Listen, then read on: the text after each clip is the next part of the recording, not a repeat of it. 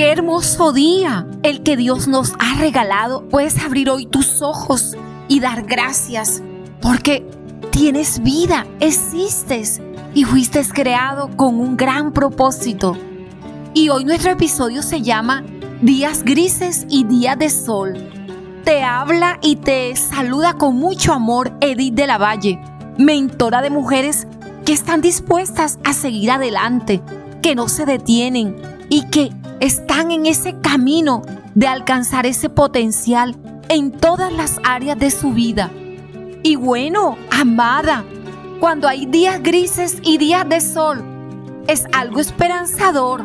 No te angusties, porque los procesos tienen una fecha de inicio y una determinación. Qué buena noticia, ¿verdad? Parte del proceso es eso, incomodarse un poco. morir, soltar y aprender, ¿sabes qué? A confiar. Es fácil decir que Dios es todo lo que tenemos, hasta cuando Él es literalmente todo lo que nos queda. ¡Wow! Esta sí que es una gran verdad. Cuando iniciamos un proceso en el que involucramos a Dios y le pedimos conocerle y ver su manifestación a nuestro favor, lo primero que ocurrirá es que Él empezará a actuar. Y hoy quiero enseñarte, amada, algo muy valioso. Y es a conocer el obrar de Dios a través de nuestra formación. Cuando tú y yo hemos orado a Dios acerca de algún asunto y sabemos que lo que hemos orado es conforme a su voluntad, debemos abrir bien nuestros sentidos espirituales para lograr entender cómo Él está dándote su respuesta. Respuestas inusuales, no respuestas conforme a tus pensamientos, porque recuerda que Él es inusual, Él es sobrenatural. Y lo que muchas veces nos hace dudar e incluso declinar o de fallecer en nuestra fe es que damos por oraciones no respondidas, aquellas en las que la respuesta no se parece en nada a lo que hemos pedido. A mí me ha sucedido, amada, o no está en el orden de las ideas en que esperamos que las cosas se resolvieran. Queremos siempre tener el control de todo, amada. Y allí es donde está la gran diferencia de eso de decirle a Dios, que Él haga conforme a su voluntad. Pero también en algunas situaciones lo que está ocurriendo es que la respuesta vendrá como consecuencia de haber pasado el proceso.